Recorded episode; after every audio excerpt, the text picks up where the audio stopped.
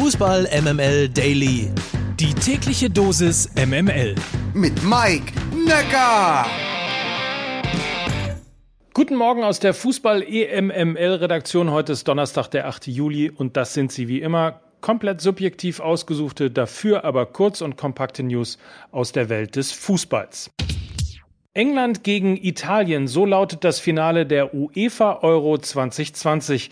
Nachdem Italien ins Elfmeterschießen gegen Spanien musste, tat sich auch England gegen Dänemark schwer. 1 zu 1 nach 90 Minuten bedeutete Verlängerung und auch 25 Jahre nach dem verlorenen Wembley Halbfinale gegen Deutschland verschoss Harry Kane einen Elfmeter. Allerdings verwandelte er den Abpraller von Schmeichel zum entscheidenden 2 zu 1 oder wie Twitter-User Bobby Big Wheel schrieb, Harry Kane with the biggest British rebound since Camilla Parker Bowles. Der Elfmeter der Engländer war diskutabel. Der Spanier Piquet hält das Format Elfmeterschießen als finale Entscheidung ebenfalls für diskutabel, wenn nicht sogar für unfair. Er schreibt auf Twitter, es ist kein Zufall, dass sowohl bei der EM als auch bei der Copa America immer die Mannschaft gewonnen hat, die zuerst antreten darf. Dazu wird übrigens alles später in der Halbfinalfolge Fußball EMML diskutiert. Andreas Köpke ist nicht mehr Torwarttrainer der deutschen Fußballnationalmannschaft. Der Elfmeterkiller von 1996 ließ sich in der DFB-Mitteilung wie folgt zitieren. Ich bin sehr dankbar für eine unglaublich intensive und erfolgreiche Zeit an der Seite von Jürgen Klinsmann und Joachim Löw. Er hat ihn! Er hat ihn! Nach dem Rassismusskandal von Antoine Griezmann und Osman Dembélé gibt es erste Konsequenzen. Konami hat seinen Sponsorenvertrag mit Griezmann aufgelöst.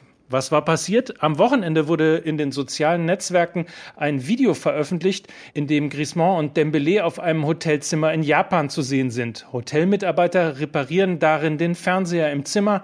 Im weiteren Verlauf sagt dann Dembélé zu seinem Mitspieler, all diese hässlichen Gesichter, nur damit du PES spielen kannst, schämst du dich nicht, worauf Griezmann als Reaktion nur lacht. Konami ist der Produzent von PES und auch Rakuten, der japanische Hauptsponsor vom FC Barcelona, hat den Verein um eine Stellungnahme gebeten und Konsequenzen angedroht. Und dann musste Julian Nagelsmann gestern bei seiner ersten Pressekonferenz als neuer Coach noch eine Sache aufklären, ob er nämlich schon in Bayern Bettwäsche geschlafen hat. Aktuell liegt sie noch in der Ankleide, aber ich denke schon, dass ich mal eine Nacht drin schlafen werde. Das ist auch Ökotex 100, habe ich gesehen. Also die ist äh, nicht nur schön, sondern auch gesund für den Körper.